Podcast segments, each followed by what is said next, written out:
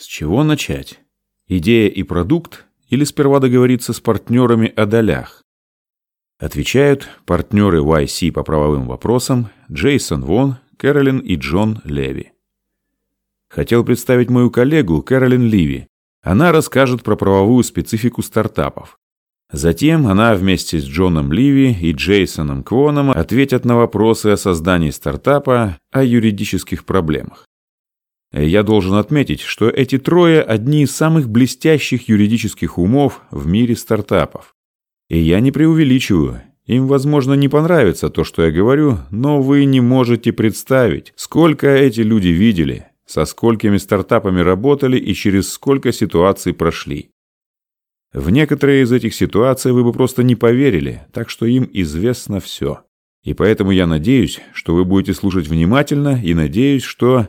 Слушайте, я знаю, что вы все получили задание просмотреть видео с 2014 по 2017 год, посвященное правовым аспектам стартапов. Я призываю всех посмотреть их, если еще не смотрели, в качестве дополнения к тому, о чем будут говорить Кэролин, Джон и Джейсон, потому что они будут вам полезны на протяжении всего процесса создания компании. Итак, Кэролин.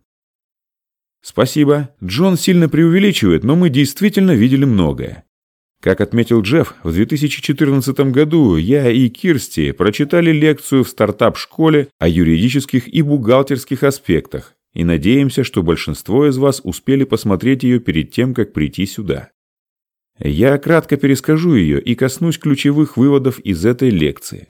Но я не буду рассказывать про инвесторов и привлечение финансирования. Позднее, потому что Кирсти по плану программы прочитает совершенно отдельную лекцию по этим вопросам. Далее я расскажу о распространенных проблемах и ошибках, которые совершают основатели. Наконец, затем сюда выйдут Джейсон и Джон. Спасибо всем тем из вас, кто заранее прислал письма, потому что мы разберем некоторые вопросы о юридических аспектах, которые вы уже задали. Итак, первое, что сделать, когда вы создаете стартап, основать отдельное юридическое лицо. Это и будет ваша компания. Процедура регистрации компании заключается в простой подаче документа, который называется уставом корпорации. Для стартапов он очень краткий и простой. Подать его нужно в департамент корпорации в том штате, где вы хотите зарегистрироваться. Мы настоятельно рекомендуем регистрировать компанию в штате Делавер, потому что процедура там очень проста и обслуживание очень быстрое и эффективное. Это основная причина, но так же, как многие из вас, наверное, знают, большинство публичных компаний имеют регистрацию в Делавере. Так что вы сможете сэкономить время, если решите размещать акции на бирже. Некоторые инвесторы требуют, чтобы компания даже была зарегистрирована в Делавере, прежде чем начать финансирование вас. Мы также настоятельно рекомендуем использовать онлайн-платформу, разработанную специально для стартапов, для прохождения процедуры регистрации. Этих платформ много, некоторые хорошие, некоторые не очень. Уже упоминались Клерки и Stripe Atlas. Мы считаем их отличными. Это компании-выпускники YC. У нас большой опыт работы с Клерки, и я очень рада слышать, что Дарби Вонг, один из основателей Клерки, проведет сессию ответов на вопросы, потому что он крутой. Одна из причин, почему нам так нравятся Клерки и Atlas Stripe, заключается в том, что они остаются полезными после завершения регистрации. У них также есть документы для процедур, последующих за регистрацией а некоторые из платформ похуже прекращают работать после регистрации и не помогают с последующими процедурами. Если вы не проходите их, то основатели не смогут выкупить свои акции в будущем. И пока мы добирались сюда, Джейсон напомнил мне историю о том, как одна очень крупная компания и очень крупная юридическая фирма не прошли эти процедуры. Основатели не выкупили свои акции и об этом не знали вплоть до раунда финансирования серии «Б». Вот вы думаете, что это звучит странно, ведь понятно, что основатели должны выкупить акции. Но эта ошибка на самом деле происходит. Хорошо, еще один этап процедуры регистрации – формирование совета директоров. В стартапах ранних этапов членами совета обычно являются основатели. Если вы единственный основатель, совет может состоять из одного человека. Если основателей двое, в совет могут входить двое. Есть заблуждение о том, что в совете директоров должно быть нечетное количество членов, но это не обязательно. И затем вам нужно назначить должностных лиц компании. Вам нужен президент и или генеральный директор, могут быть оба, если захотите. И в Делавере также требуется назначить корпоративного секретаря. Еще одна часть процедуры – принятие корпоративного внутреннего регламента. Для стартапа он может быть абсолютно стандартным. Наконец, хотя технически это и не является частью процедуры регистрации, я рекомендую как можно скорее открыть расчетный счет в банке. У большинства основателей стартапов нет больших средств для перечисления на этот банковский счет, но будет отлично, если вы как можно скорее приобретете привычку относиться к компании как к отдельному лицу. Критически важно сформировать правильные привычки по вопросу обращения с деньгами вашей компании. Хорошо, теперь последующие процедуры. Вернемся к тому, что я говорила о выпуске акций основателей. Все вы знаете, что компаниями владеют акционеры, и вы вместе с вашими сооснователями будете первыми акционерами компании. Если вы в компании из двух и более основателей, вам нужно подумать о том, как распределить эти акции. Мы считаем, что при распределении акций среди основателей лучше всего принять во внимание сложность выполняемой работы. Вот что здесь имеется в виду. Не придавайте большого значения основателю, к которому пришла идея для бизнеса, потому что командой будет выполняться вся работа и создаваться вся ценность в будущем. Если вы все собираетесь упорно работать в будущем, а вы собираетесь, то, по нашему мнению, акции должны быть распределены более-менее равномерно. Если вы и ваши сооснователи не можете прийти к консенсусу в отношении распределения акций, Возможно, в команде есть проблемы с доверием или ответственностью. Так что за этим нужно внимательно следить. Основателям нужно выкупить свои акции у компании, и это происходит путем заключения договора купли-продажи ценных бумаг. Вам действительно придется за них заплатить. К счастью, акции новых компаний очень дешевы. Большинство договоров купли-продажи ценных бумаг основателей работают так. Вы отдаете незначительную сумму денег, и затем вы передаете компании права на любую интеллектуальную собственность, которую вы создали. Вот это итоговая цена пакета акций основателя. Пакет акций основателя подлежит вестированию. И мы снова возвращаемся к тому, сколько работы вам предстоит. Вестирование означает, что вы не обладаете правом на ценные бумаги до истечения определенного срока. В это время вы можете голосовать по вашим акциям. Если вы покинете компанию до этого срока, компания у вас автоматически выкупит все невестированные акции. Находящиеся под вестингом акции называются акциями с ограниченным обращением. Так что ваш договор о покупке акций на самом деле договор акции с ограниченным обращением. Уверен, что вы знаете, что этот период длится 4 года. Не буду вдаваться в подробности, Кирсти вам все расскажет в своей лекции по привлечению финансирования. Идея в том, что таблица капитализации нужна всем компаниям. Отслеживайте каждую акцию, которую выпустили. Раньше мы это делали в таблицах Excel. К счастью, сейчас существует много платформ, которые легко и просто отследят акции. Мы обязательно включим одну из них в наш форум. Итак, основатели идентифицируют себя неразрывно от своих стартапов. Довольно просто забыть, что они сами являются работниками в своей компании. Посмотрите. Очевидно, что основатели не платят себе на ранних сроках стартапа, потому что у них нет денег, нет и платежей. Но если есть деньги, это здорово. Можно платить себе хотя бы минимальную заработную плату. Ведь это незаконно, не платить себе. Хотя, конечно, вас никто не заставит. Прием на работу основателей или работников не требует трудового договора. Они не подходят для стартапов, так как по сути вы наняты по умолчанию. Что касается приема или увольнения, это регулируется законом в любом случае. Трудовые договоры могут на деле все усложнить, так как в судах некоторые пункты договора могут быть истолкованы неоднозначно, и в связи с этим меняется статус договора. В этом случае его труднее расторгнуть. Имеет смысл заключить договор, если вы нанимаете работника, который хочет получить что-то. Нестандартное, например, выходное пособие, а этого в стартапах обычно не предусмотрено. Вот что важно. Все основатели и все, кто работает и будет работать у вас, должны подписать соглашение. CIIA или PIIA – это типы соглашения о неразглашении конфиденциальной или служебной информации, о передаче права на изобретение. По договору CIIA конфиденциальной является вся информация, коммерческая тайна, а также в нем указано, что вся созданная интеллектуальная собственность принадлежит компании. Все в компании должны это подписать. На ранних стадиях стартапа вы не можете себе позволить никого нанять, но не пытайтесь убеждать людей работать на вас бесплатно. Одно дело, если вы основатель, но намного рискованнее, если кто-то со стороны создал продукт или интеллектуальную собственность и при этом работает бесплатно. Так что, к сожалению, всем вам придется выполнять всю работу самим, пока вы не сможете кого-то нанимать. Итак, я заканчиваю и хочу отойти от юридической механики, чтобы сделать несколько важных выводов из моей речи. Полагаю, если вы проигнорируете то, что я сказала, в будущем вам придется убить кучу времени, исправляя ошибки. Многие наступают на эти грабли. В идеале вы должны открыть банковский корпоративный счет вместе или сразу после регистрации компании. Хорошо бы иметь на этом счету некую сумму денег. Используйте ее для оплаты расходов компании. Если на счету нет денег и вы за все платите из своего кармана, со временем компания может компенсировать эти расходы, только сохраняйте чеки и тщательно ведите записи. Компании должны платить налоги. Если ваш стартап зарегистрирован в Делавере, вы должны платить годовой налог этому штату.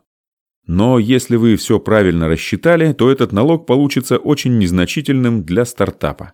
Компании должны отправить в IRS заполненные формы на возврат налога. Конечно, если вы только начали работать, вы не должны налоги, но вы все равно обязаны заполнить форму и отправить ее. И если у вас уже есть сотрудники или основатели, получающие даже минимальный оклад, надо платить налог на зарплату. Для этого лучше всего воспользоваться онлайн-сервисом. Их много сейчас. Мы подошли к моему любимому пункту. Вам нужно установить место хранения всех документов. Сертификатов, подписанных договоров, договоров о покупке акций для основателей и прочее. Можно использовать Dropbox. Лучше не пользоваться электронной почтой, вы же не хотите, чтобы доступ был только у одного к важным документам. Убедитесь, что все хранящиеся документы имеют дату и подпись. Проверьте несколько раз, что подпись есть на каждом бланке со всех сторон договора. Позже, когда к вам придут инвесторы и будут комплексные юридические проверки компании, будет непрофессионально, если вы им принесете документы, а там будут пробелы. Итак, вот краткий итог. Ой, простите, еще одно. Хотела упомянуть, что значит быть реальной компанией. По-моему, это значит, что вы относитесь к стартапу как к совету директоров, у вас налажена система управления, вы платите налоги, конфиденциальная информация охраняется. Вот что значит быть настоящей компанией. И единственный способ защитить вас самих как физическое лицо от юридической ответственности – это зарегистрироваться как юрлицо. Итак, переходим к ошибкам и проблемам. Не знаю, когда нужно сформировать корпорацию. В общем-то, это не ошибка. Поговорим об этом. Многие из вас задавали нам по почте этот вопрос. В каждом случае со стартапами подходящий момент для регистрации корпорации наступает по-разному. В общем, как мы полагаем, чем раньше, тем лучше. Из четырех причин, почему вам стоит это делать, номер один – это потому, что корпорация защищает вас и ваших сооснователей от персональной ответственности за действия корпорации. Второе. В корпорации лучше хранить интеллектуальную собственность, созданную вами. Иначе вы просто создаете проект, разные части которого принадлежат разным людям. Это скорее хакатон, а не корпорация. Третье. Вы не сможете привлечь инвестиции для стартапа, если вы не являетесь корпорацией. Мама вам даст денег, возможно, но только не профессиональные инвесторы. Они не станут переводить деньги на ваш личный счет. Так что вам нужна корпорация, чтобы оплачивать услуги и платить зарплату вы не сможете заключить контракты с продавцами или консультантами, а также с потенциальными пользователями. Если вы попробуете это сделать как физлицо, вы осложните себе жизнь. Я зарегистрировал ООО вместо корпорации, так как для ООО более выгодные налоговые условия. Но в вашем случае форма ООО не подходит, так как, несмотря на выгодные налоговые условия, большинство венчурных фондов не даст денег ООО. Так что если вы планируете привлекать инвестиции не только от семьи и друзей, вам нужна корпорация. Вы задавали вопрос в письмах о том, есть ли другие причины, почему корпорация лучше ООО. Или другими словами, если вы не планируете привлекать инвестиции сразу после регистрации стартапа. Имеет ли смысл начать с ООО, а потом перейти в корпорацию? Мое мнение – нет. Не потому, что я верю в налоговые льготы, а потому, что перевести ООО в статус корпорации – это очень дорого. Те из вас, кто смотрел лекции школы стартапов в 2014 году, помнят, что мы с Кирсти рассказывали случай с компанией, которая начинала как ООО. Потом основатели переделали ее в корпорацию, и этот кошмар обошелся в 400 тысяч долларов. Это был единичный случай на такую сумму, но в IC такое сплошь и рядом и происходит на наших глазах. Люди пытаются перевести компанию из ООО в корпорацию. Это на самом деле лишняя головная боль, и она нам не нужна. Подумываю нанять юриста в компанию. Это не ошибка, если ваш стартап сложный, или если вы уже зарегистрированы как фирма не резидент США и сейчас вы хотите перейти в США и привлечь инвестиции. В этом случае вам нужен юрист. Но, полагаю, все знают, что они дорого стоят. Так что сэкономьте деньги и воспользуйтесь онлайн-платформой. Мы их уже упоминали. И помните, бесплатные юристы, которые вам помогают, что они могут быть хуже, чем такие платформы, так как они могут не разбираться в тонкостях работы корпорации. Ваша тетушка Салли, которая специализируется травмами на производстве, конечно, хочет как лучше. Итак, я начал стартап и при этом все еще работаю полный день. Да, распространенная проблема, ведь это важное решение отказаться от регулярной зарплаты. Думаю, другие спикеры курса поговорят о психологической стороне вопроса. Если вы решили заниматься стартапом в свободное время, нужно будет все разделить с юридической точки зрения. В штате Калифорния, например, если вы работаете в свободное время в стартапе, ваш работодатель не может предъявить права на вашу идею. Просто используйте другой компьютер, не работайте над стартапом в ваше рабочее время. Но помните, в разных штатах и странах разное правило по этому вопросу. А также знайте, что есть такие вещи, как соглашение о неконкуренции с работодателем. Так что если вы на это решаетесь, сперва проанализируйте юридические вопросы, или проконсультируйтесь с юристом. Наша команда работала над идеей годами, нам не нужно вестировать акции основателей. О да, постоянно это слышим. И это ошибка. Если вы не вестируете, вы роете яму своей компании и в будущем вас ждут проблемы. Инвесторы не дадут денег корпорации, в которой основатели могут в любой момент сказать «Мы исчерпали идеи, берем акции, уходим». Но чаще всего один из основателей заявляет, что он не может больше работать, уходит, забирая внушительную долю собственности. Оставшиеся должны продолжать работать, а тот, кто не работает, все еще имеет на руках акции. В дальнейшем решить проблему трудно, ведь цена акций может вырасти. И оставшимся основателям приходится потратиться, чтобы честно распределить акции. Кто из вас основатель-одиночка? Ну, просто интересно. Да, немного. Итак, вы одиночка и думаете, мне не нужно вестирование. И это ошибка. Да, части проблем, которые есть у команды основателей, вы избежали. Но отсутствие вестирования не привлечет к вам инвесторов по тем же причинам. Со временем вы наймете сотрудников, дадите им опционы с вестированием. Поверьте, это намного лучше. Так что вдохновляйте своим примером. О, вот еще, мое любимое. Я подписал договор, не читая, так как был занят, Понятия не имею, что там было. Это часто случается, и это огромная ошибка. Мы наблюдаем, как основатели раз за разом это делают. Юридическая составляющая вашего стартапа – одна из скучнейших частей всего процесса. Возможно, вам не нужно читать каждое слово, но вам обязательно нужно понять каждый пункт в договоре о покупке акций. Вы же не хотите, чтобы что-то произошло с акциями, если в договоре вы не разобрались. В этом кроется еще одна большая проблема.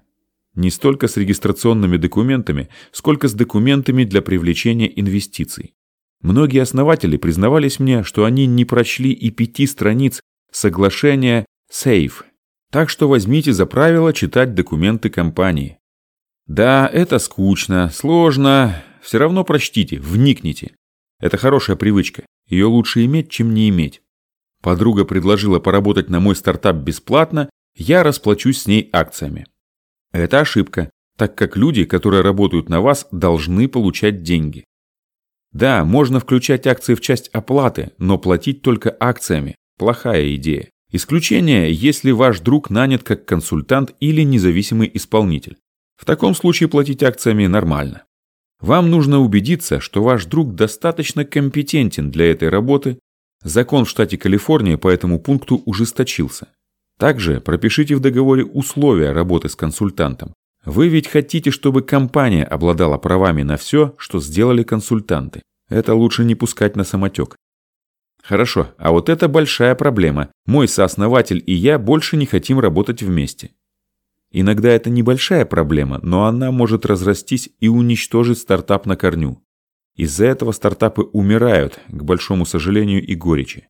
Это как наблюдать, как некогда любящие друг друга разводятся.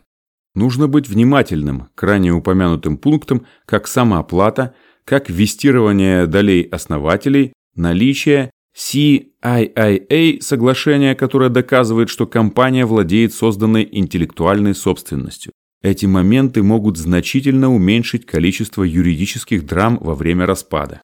Я не знаю, что уменьшает эмоциональную драму, но это уменьшает юридическую драму.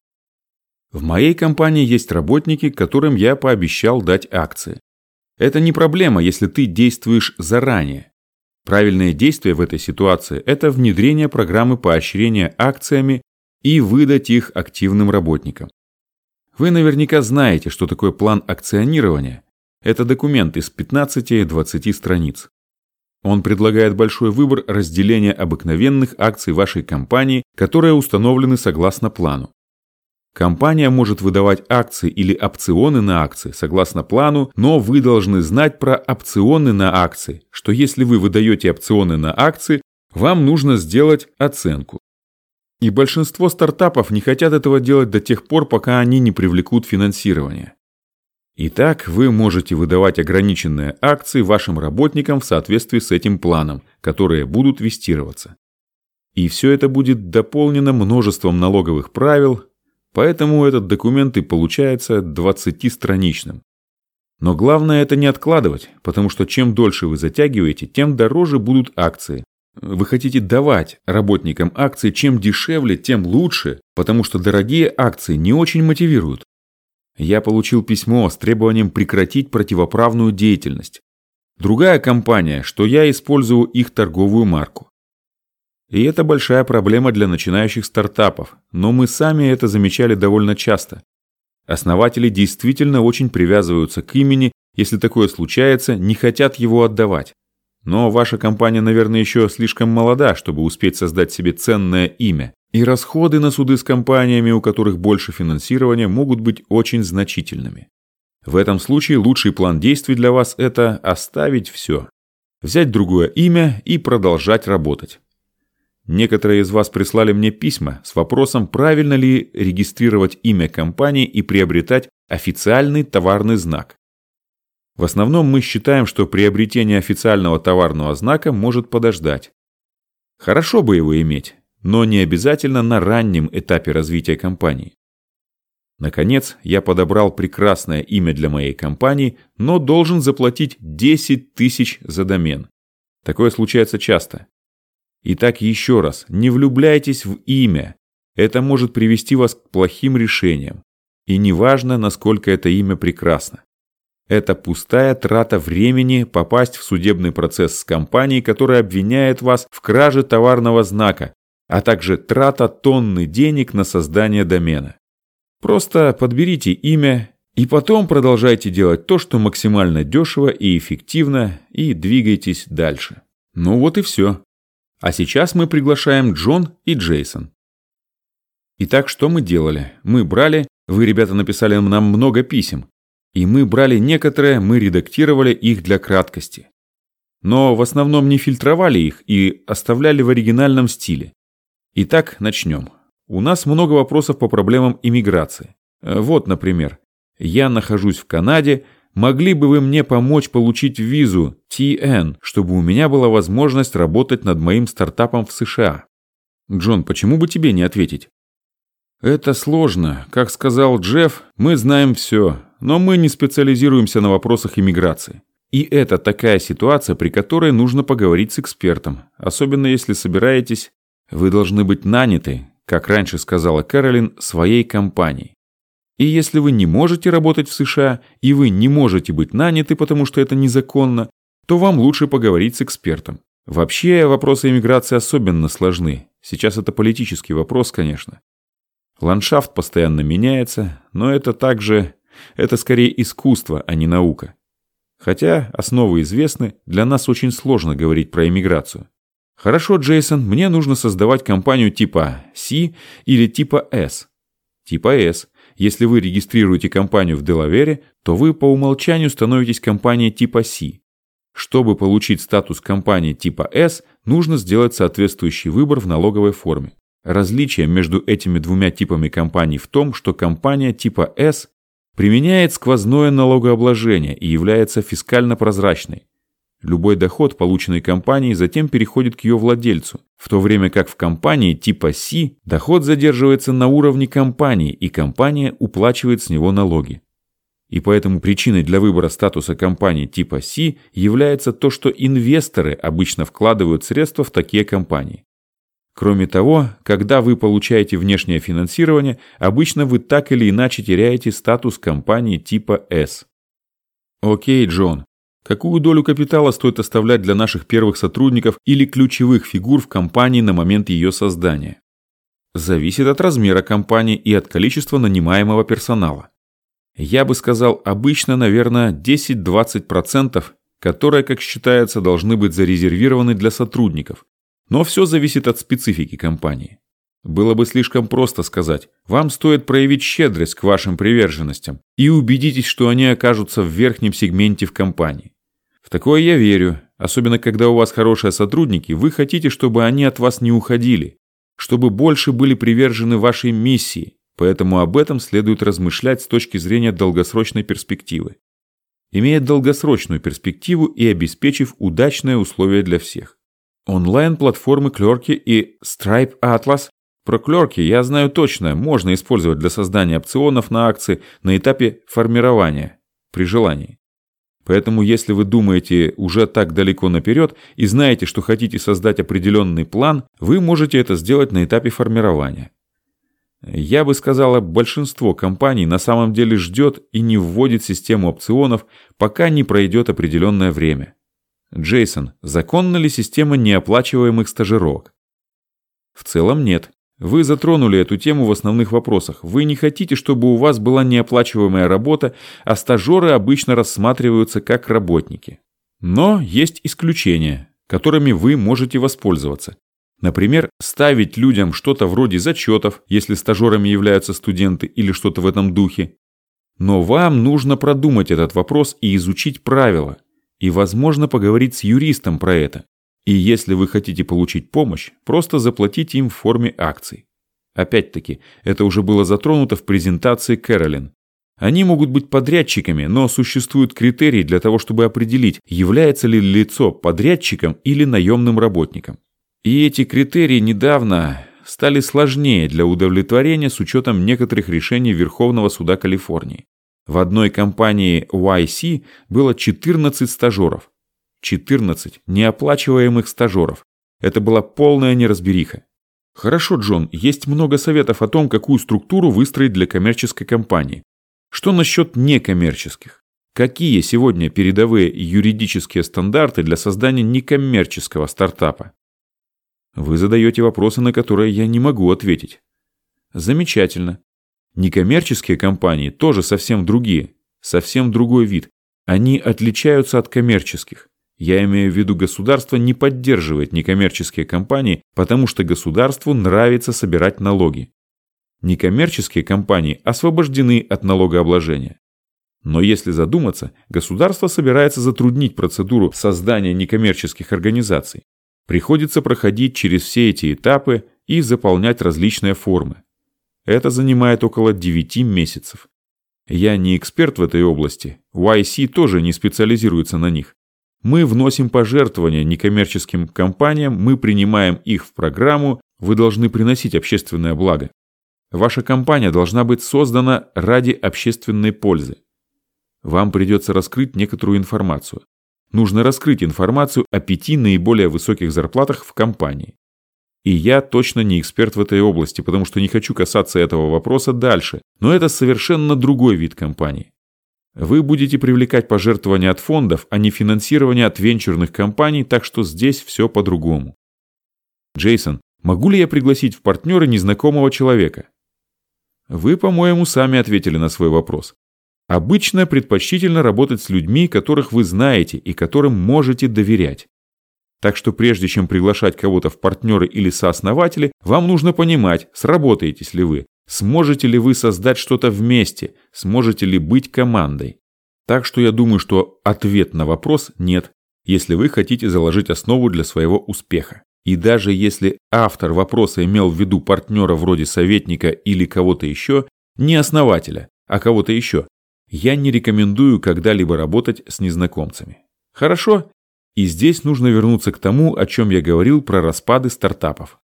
Это прямой путь к катастрофе – работать с кем-то, с кем вы только что познакомились.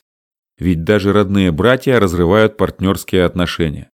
Распад стартапа влияет на все уровни взаимоотношений, поэтому вы сами себе повредите, если будете работать с незнакомцами. Джон, какие ключевые факторы нужно учитывать при выборе страны для регистрации материнской компании? Если коротко, регистрируйтесь там, где ваш рынок, ваша компания, где вы. Большинство людей учреждают компании в США, потому что претендуют на американский рынок. Это очень большой рынок. Если вы продаете что-то в Индии, ваша компания, скорее всего, должна быть в Индии. Проблема с этим вопросом о материнских и дочерних компаниях. В том, что когда я говорю со стартаперами, я стараюсь объяснить все доступно. Эта лекция довольно сухая, мы говорим про правовые аспекты, не самая интересная тема, но на самом деле все довольно просто. Смотрите, учреждайте компанию, будьте серьезны, храните документы, пусть никто их не прячет, выкупите акции компании, никогда не забывайте о статье 83б, это то, что я хочу донести. После выкупа акций подайте форму по статье 83б, вот и все. Нужно не так много, если вы серьезно настроены. Когда я слышу про материнские и дочерние компании, сложные структуры, от компаний ранних этапов, мне просто хочется сбежать. Да, этим вы только усложните себе жизнь. Джейсон, с развитием технологий в сфере юридических услуг Могу ли я не использовать традиционные юридические консультации до того, как начну привлекать финансирование от бизнес-ангела или венчура? В какой момент вы советуете компаниям прекратить использовать эти технологии и прийти в традиционную юридическую фирму? Как бы вы распределили работу между ними? Да, сейчас много хороших инструментов. Вы можете использовать клерки, Stripe Atlas, с ними можно работать долго. Думаю, что когда вы добираетесь до привлечения значительных средств, вам точно понадобится юрист, потому что многие соглашения будут нестандартными и уникальными. Или вам нужно будет вступать в переговоры. Когда вы только регистрируетесь и учреждаете компанию, с этим справятся технологии. Вы вполне можете обойтись без юриста. Хотя, конечно, если хотите, можете нанять его, особенно если хотите сделать что-то нестандартное. Когда вы начинаете выпускать акции для сотрудников, вам, скорее всего, понадобится юридическая поддержка, потому что могут возникнуть проблемы, если вы не все сделаете как надо. Также нельзя легкомысленно относиться к письменным обещаниям передачи акций разным людям. Так что иногда внешняя юридическая поддержка может быть очень полезна для того, чтобы убедиться, что вы не заходите слишком далеко, когда говорите с людьми о подобных вещах. Джон, этот вопрос довольно похож на мой предыдущий, и ответ, наверное, тот же. Но ты можешь перефразировать. С юридической точки зрения, могу ли я основать стартап и затем его продать, работая при этом по найму на полной занятости? Если да, что нужно принять во внимание? По-моему, Джефф касался этого ранее, но вообще вы просите невозможного. Невозможно, по крайней мере, я никогда не видел, чтобы компания, работая по частичной занятости, по выходным или праздникам становилась крупной. Возможно, это сработает для малого бизнеса, но это мы просим вас создать компанию из воздуха. Вырастить гиганта очень сложно.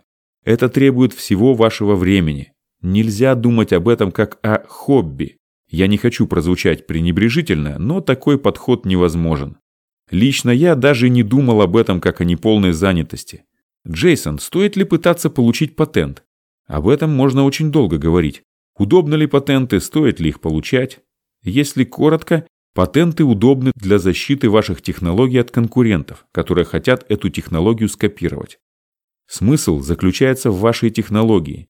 Если вы реализуете стартап по разработке или по бизнесу, связанный с интернет-технологией, патенты играют второстепенную роль. В любом случае в рамках патентного права для патентов на ПО меньше защиты. И в значительной мере ваш успех будет определяться не степенью обеспечиваемой правовой защиты вашего имущества, а качеством и исполнением ПО. Если ваш стартап связан с медико-биологическими разработками, вашим конкурентам будет легче сделать копию. Поэтому здесь роль патентов важнее. Если у вас есть вопросы конкретно по тому, чем вы занимаетесь, с точки зрения технологий или степени правовой защиты патентным правом, вам надо проконсультироваться со специалистом или юристом по патентному праву. Но последнее, что я хочу сказать, так это про то, что ни одна компания не привлекла инвесторов исключительно сильным патентным портфолио. Всегда надо смотреть, насколько хорошая команда стартапа, могут ли основатели реализовать свое видение. Патенты – это только часть пазла. Окей, Джон, я хочу создать совещательный совет и думаю, надо ли давать консультантам долю в капитале. По моему опыту, совещательные советы не особенно характерны для США, для Кремниевой долины. Возможно, в Кремниевой долине совещательные советы есть у компаний, занимающихся медико-биологическими разработками. Вы увидите, в таких компаниях ученые присутствуют в качестве советников, чтобы придать важности компании, за что получают небольшие доли. Но это не тот случай, когда вы даете сотрудникам долю на безусловной основе. Тут дело в другом. Думаю, к деятельности консультантов лучше всего применима следующая фраза. Консультанты – это инвесторы, которые хотят получить бесплатно долю в капитале компании. Я разделяю эту точку зрения. В идеале люди должны инвестировать, а не консультировать в обмен на акции. Что уникальных рецептов не бывает. В некоторых ситуациях, как я уже говорил, есть обоснованность. Возможно, в случае с медицинскими компаниями вы можете раздать акции вашим консультантам, но большинство случаев – это ситуации, которых я стараюсь избегать. Джейсон, вы видели основателей компаний, которые отстраняли и увольняли сооснователя, который был еще и их хорошим другом. Кто-нибудь снимал жилье вместе со своим другом? Так же выглядит правильно? Так что иногда лучше некоторые вещи не делать со своими друзьями, чтобы вы сохранили дружбу. Поэтому если вы основываете компанию вместе со своим другом и ваш стартап не работает, зачастую причина заключается в том, что у вас разное мнение по поводу направлений развития бизнеса, или же один вкладывается больше, чем другой. Обычно лучше всего решить эту проблему как можно скорее, чем полагаться на то, что со временем все встанет на свои места, и запускать ситуацию. Это вредит не только компании, но и вашей дружбе. Обычно лучше найти более быстрое решение. Да, вам не стоит с этим тянуть. Хочу кое-что добавить. По нашему мнению, самую большую ошибку совершают люди, откладывающие на потом и надеющиеся на то, что все образуется, потому что это ваш друг, и что ситуация изменится. Обычно лучше всего прекращать отношения в рамках стартапа и, возможно, сохранить дружбу. Окей, Джон, как лучше всего анализировать свою политику конфиденциальности на наличие лазеек с точки зрения оказания услуг? Потратить на раннем этапе деньги на юриста, когда у вас что-то сложное. Для стартапов вопрос чувствительный, стоит потратиться на юридические услуги. Но есть прекрасные сервисы по формированию политики конфиденциальности и условиям оказания услуг сейчас в интернете, и у всех крупнейших юридических фирм есть подразделения, занимающиеся разработкой политики конфиденциальности. Но если есть специфика, я бы задействовал ресурсы совещательного совета. Вопрос действительно важный, требующий решения. Если вы от кого-то получаете информацию, у вас должен быть раздел о политике конфиденциальности на сайте или в приложении согласно законам Калифорнии. Это вещь необходимая. Это хорошие услуги. В определенных обстоятельствах вам нужно будет обратиться к юристу. Как многие из вас, наверное, знают, если вы собираете личные данные пользователей из ЕС, то на вас распространяется действие общего регламента по защите данных, И это еще та головная боль. Если это ваш случай, то даже с отлично сформулированной политикой конфиденциальности она вряд ли... Я имею в виду, если политика не будет совсем уж безупречной, скорее всего, она не покроет всех вопросов, которые должна покрывать по регламенту. И вам тогда понадобится помощь юриста. Джейсон, что если мы работаем по 18 часов в день как основатель и сооснователь стартапа? Как нам оценивать и управлять нашими обязательствами по нашему продукту? Всем нашим стартапам я советую не забывать о спорте, сне или хоть о каком-то подобии нормальной жизни в том, что касается ваших отношений с близкими и друзьями. Работать 18 часов в сутки мы на самом деле не советуем. Только время от времени, когда нужно сделать короткий рывок. И помните, что процесс создания компании – это путешествие длиною не в один год. Пользуясь избитым сравнением, это марафон, а не спринт. Вы же не хотите заболеть? Окей, Джон, необходимо ли нам соглашение с акционерами и что оно должно в себя включать? Соглашение с акционерами совершенно не характерно для США. Этот документ подробно разбирает случаи экзита, прекращения деятельности, отношения между основателями и все возможные ситуации. Часто эти соглашения могут быть очень детальными. Те, которые я видел, были у канадских компаний, которые их мне показывали. Это не свойственный для нас, для США, документ. Вернусь к тому, о чем мы и говорили ранее. Старайтесь сделать все проще. Не нужен этот огромный брачный контракт в ситуации со стартапом. Я имею в виду, что если со стартапом что-то пойдет не так, то все равно нет активов, которые вы будете делить. Это не как в браке, раз уж мы используем сравнение с брачным контрактом, если только вы не разорвете отношения. Если вы решаете развестись, у вас наверняка есть активы – дом, диван, телевизор, что угодно.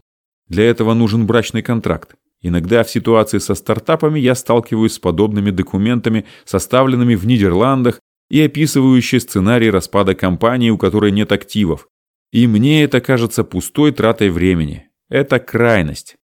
Чтобы прояснить, я думаю, тот, кто задал этот вопрос, имел в виду соглашение между акционерами, о котором говорил Джон, и которое заключается между основателями. Когда вы продаете привилегированные акции инвесторам в рамках раунда А, заключаются соглашения между акционерами, в которых регулируются многие вопросы, о которых он сейчас рассказывал. Но это соглашение между компанией и инвесторами. Это другое, и это, конечно, очень характерно для США, чтобы убедиться, что никто не запутался. Окей, и наш последний вопрос Джейсону. Многие компании раскрывают информацию о раундах инвестирования, ценах на акцию и объеме привлеченного капитала на таких сайтах, как Fitchbook, Crunchbase и других.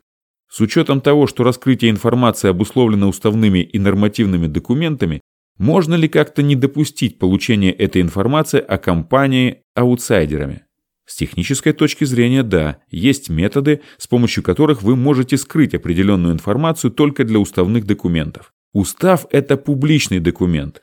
И люди могут заплатить 100 долларов или сколько там установлено, чтобы скачать устав, составленный в Делавере, и посмотреть определенную информацию по вашей компании. Это ответ непосредственно на ваш вопрос. Но, отвечая шире, я бы сказал, я бы за это не переживал. Потому что в списке приоритетных вопросов, которые вам надо решить и распланировать, это вопрос будет далеко не в топе. Многие компании, разместив информацию на PitchBook и чувствуя себя хорошо, при этом у многих других компаний дела идут не очень хорошо и вовсе не из-за того, разместили они информацию на PitchBook или нет, а по другим причинам. Я бы просто не заморачивался этим вопросом. Вопрос из зала. Когда вы добавляете нового основателя позже, может через год или позже, должны ли перезапустить изначальный график вестинга с учетом нового участника? И ответ – нет, вы не должны. Предположим, вы и изначальные основатели, скажем, определили 4 года вестинга на доли основателей и через год вы нашли четвертого сооснователя, который, по вашему мнению, отличный. И, между прочим, здесь будьте осмотрительны со словом «сооснователь». Чаще этот человек, который приходит через год, все же лишь ключевой сотрудник, но не основатель. Очень много эмоционального связано со словом «основатель», и все мы знаем почему. Не каждый будет сооснователем. Но, отвечая на ваш вопрос, нет, вы останетесь на том же графике вестинга. Новый участник, пришедший через год, начнет отсчет своих четырех лет со дня своего прихода в компанию. Теперь о моменте, с которым вы, вероятно, знакомы. Когда инвесторы приходят, они могут захотеть, что вы все начали сначала. Я имею в виду, пока вы не получили все, они не будут возвращать вас в начало, но иногда инвесторы смотрят на график и говорят, «Оу, парни, у вас остался только год, этого реально недостаточно для нас. Может, добавим еще годик?» Это часто случается. Опять же, это зависит от условий, но не удивляйтесь, если это произойдет. Вопрос из зала. Как нанимать людей за пределами США, если у вас организация зарегистрирована в США? Короткий, но не очень удовлетворяющий ответ. Все зависит от страны, потому что каждая страна имеет разные правила. Кто считается сотрудником, а кто подрядчиком, и что вы должны делать, чтобы соответствовать каждой из этих ролей. Но что вы должны сделать, открывая представительство в любой зарубежной стране, это создать локальное юрлицо. Иногда это может быть дочерняя компания, иногда вариант проще в виде филиала. Опять же, ваш набор вариантов зависит от страны. Не знаю, вы про какую-то определенную страну говорите? Да, Индия – это обычно дочерняя структура. Обычно 99% у материнской американской компании, делаверской, и один или другой маленький процент у одного или пары местных индийских представителей. И тогда эта дочерняя структура нанимает сотрудников в Индии. Хотя я не эксперт по индийскому праву, вы, вероятно, должны поговорить с тем, кто имеет специализацию по Индии, чтобы получить рекомендации по персоналу. Потому как в США и многих странах имеются сильные или слабые законы, защищающие интересы сотрудников. Жаль, конечно, что необходимо заканчивать, знаю, что есть еще много вопросов. В общем, всем спасибо, кто пришел, кто смотрел. Если есть вопросы, пишите на почту и всем хорошего дня. Вы слушали эпизод подкаста No Name Venture. Переведено проектом «Некоммерческая школа стартапов Руссол». Читал Вадим Таланов.